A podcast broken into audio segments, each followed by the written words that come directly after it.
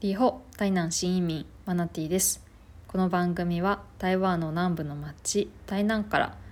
1週間にあった台湾のニュースをピックアップしてお伝えしています。まずは1月9日政治のニュースから。台中立法委員補選与党民進党候補が勝利。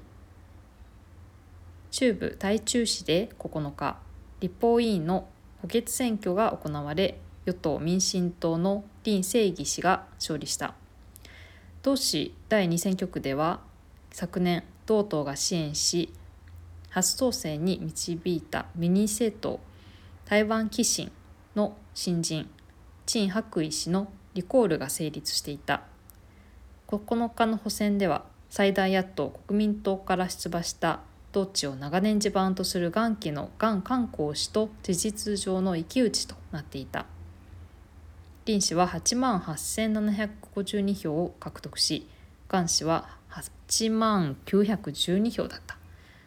投票率は58.26%ということで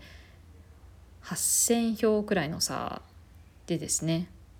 えー、民進党の林氏が元氏を抑えたと。いう形になりました。続いて同日1月9日のニュースですが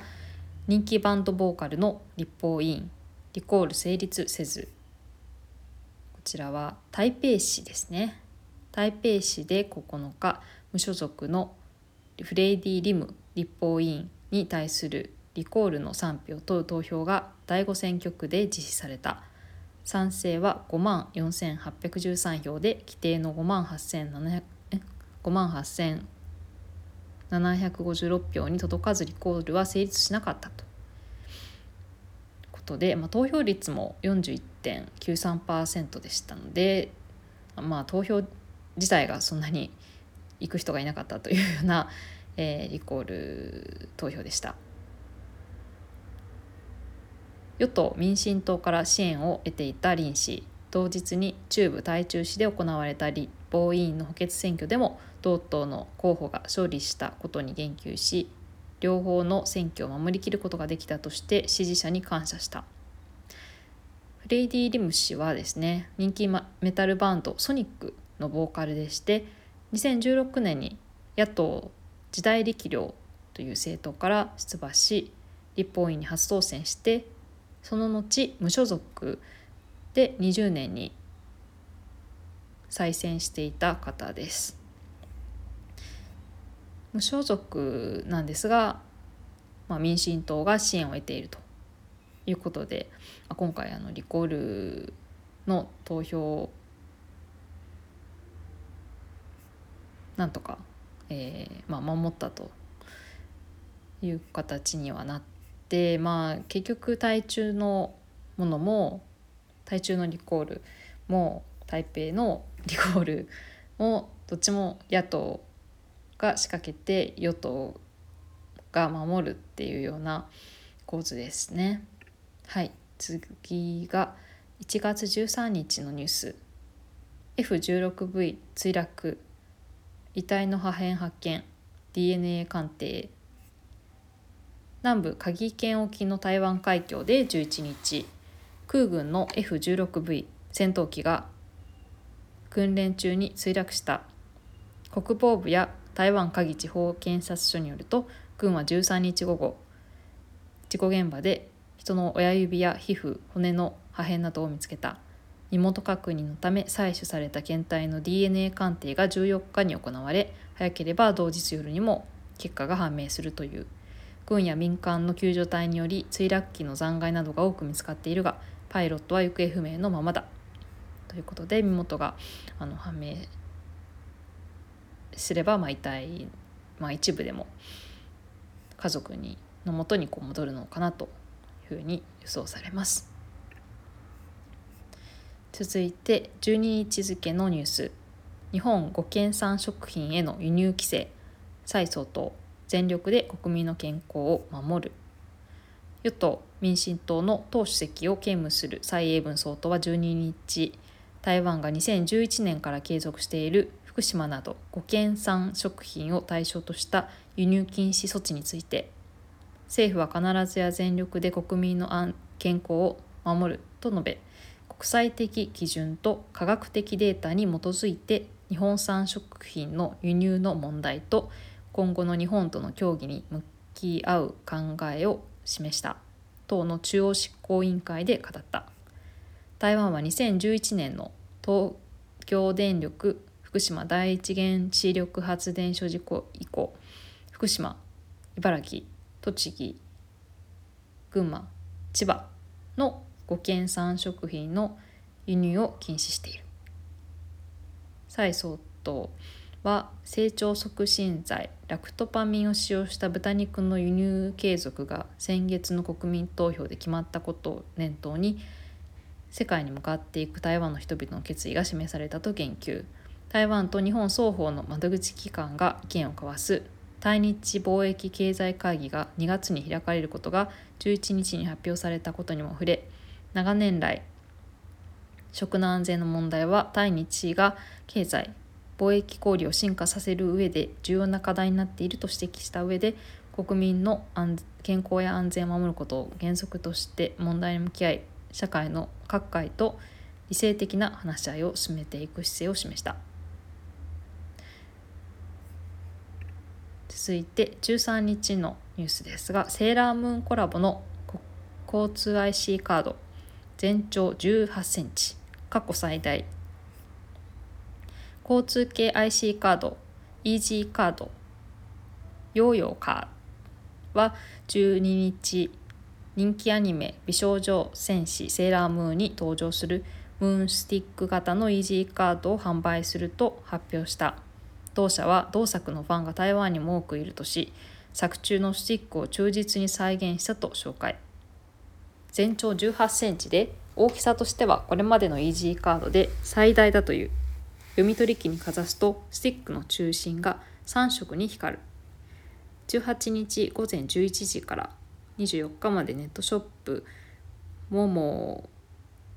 ゴーウワンで予約販売する。価格は1個1799台湾元。で、まあ、日本円にして約7500円。ちょっと高いですね。ただあのコラボの交通 IC カードって本当にたくさんいろんな種類があるんですが今回のセーラームーンコラボのスティックの形の EC カードは過去最大の大きさということもあってニュースにもなっています。続いて1月13日付のニュース。同性婚の男性カップル2人で父親に養子縁組届受理。台湾第1号。婚姻関係にある男性同士のカップルが13日台北市内の戸籍事務所かっこ戸籍事務を担当する役所で養子縁組の手続きを行った。届け出は受理され2人は生活を共にする女児の法律上の父親となった。台湾では2019年同性婚を容認する法律がアジアで初めて施行されたが同、えー、現行の法律では一方の実施を養子とする養子縁組しか認められていない結婚前に養子を迎えることはできるものの結婚後に配偶者がその養子のさ、えー、養い親になることができないと。ヤオメヤオさんは配偶者のウェイウェイさん過去いずれも加盟が結婚前に養子にした女児をもう一人の父親として養子に迎え入れるための手続きを裁判所に申し立て今月4日までに認められた。子どもの最善の利益が考慮された。同性婚カップルの双方に血縁関係のない養子縁組が台湾で初めて成立したことになる。手続きを終えた2人はメディアの取材に応じヤオメヤさんはやっとこの時が来たと喜んだ。ウェイウェイさんは同性カップルの多くが養子か結婚かのどちらかしか選べない状況に追いやられていると指摘。台湾には同性カップルの家庭が存在しているにもかかわらず見て見ぬふりをされているとも訴えた養子縁組を望む同性カップルは2人の他にもおり同性婚の理解促進を図る民間団体彩虹平权大平台などは法改正を求めている。まあ、あのちょっと法律的に難しいようなので、えー、片方の人が結婚より前に養子に、えー、子供を迎えてその後に、えー、結婚してでさらに結婚が成立した後に、えー、もう一人の親を、えー、正式な親として養子を、えー、迎える手続きをするという三段構えのあの手続きを行ってしかもまあそれもあの裁判所にちゃんあの申し立てる必要がありますからね。結構大変だったと思うんですが、まあ、結構アクロバティックに、まあ、現行の法律で、えー、同性婚した2人が養子を迎えることができないっていうあの困難をですね、まあ、アクロバティックに あのなんとかこうかあの成立させる方法をこう編み出したというかそういった感じがしますけど。まあ、今後また法律がちょっとずつこう変わっていくのかなというような将来のイメージ像も描かれているのかなって気がしますが。はい次。13日のニュース。がん。4分20秒に1人が罹患。大腸がんが14年連続で最多。衛生福利部国民健康所が13日に公表したレポートによると2019年にがんを発症した患者は12万1254人だった。4分20秒に1人ががんに罹患している計算になり前年より11秒早まった。新規がん患者は前年より5123人増えた。当初は人口の高齢化や人々の生活習慣の悪化からがんを発症する人は今後も増え続けるとの見通しを示した。がんを発症した患者の平均年齢値、えー、と年齢中央値は64歳だった。男女別では男性が6万4109人で女性は5万7145人だった。人口10万人あたりの年齢調整罹患率は男性が345.4人で前年より4.1人増え女性は292人292.7人で前年より8.0人増えた。男女ともに大腸がんが最多で14年連続トップとなった。大腸がん以外では肺がん乳がん肝臓がん口腔がんなどの、えー、口腔がんの順に多かったということで大腸がんがトップということですね。次のニュース。13日の国内感染者14人。輸入症例51人。桃園市内の銀行でクラスター。地方感染症指揮センターは13日。台湾で新型コロナウイルスの国内感染者を新たに14人確認したと発表した。海外に行動歴がある入症例は51人。米国からの入国者が28人と最多だった。新規国内感染者のうち11人は桃園市内の銀行のクラスター関連。同支店には桃園空港のクラスター関連の感染者が手続きに訪れておりその後支店の3人の接触者の感染が判明。職員やその家族などを対象に検査を実施したところ12日夜から13日にかけて新たに11人の感染が確認された。銀行のクラスター関連の感染者は計14人に上っている桃園市政府は4日から11日にかけて同校を訪れた3013人を対象に検査を行う方針指揮センターの陳次中指揮官は記者会見で同支店を訪れた感染者が手続き中通話をするために何度もマスクを下ろしていたことが監視カメラの映像で分かったと明らかにした。また同支店の職員は7日に飲食店で忘年会を開いておりこの飲食店の従業員も全員隔離対象にしたと発表した。新型コロナに感染していた50代の台湾人男性が死亡したことも合わせて発表された。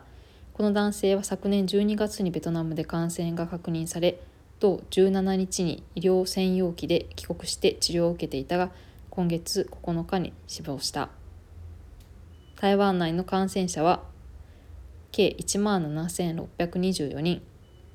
死者は851人になった、えー、1月14日金曜日時点の発表ではですね国内感染者が11人。海外輸入症例が57例という最新の情報が入ってますがあの2月の初旬が台湾では春節旧正月ということもあって、えー、結構今週たくさんの海外からの輸入症例が報告されていましてあの1日の感染者の数としては12日水曜日が92人とすごくあの過去最高を記録していることもあって、まあ、ちょうど今週ですね、まあ、隔離した後家族のもとで旧正月を迎えたいというような人々のこう帰国ラッシュが あの、えー、起こっているような形でその、まあ、帰国者が多いことも伴って感染者の割合も増えているような印象の1週間でした。ではまた来週再会。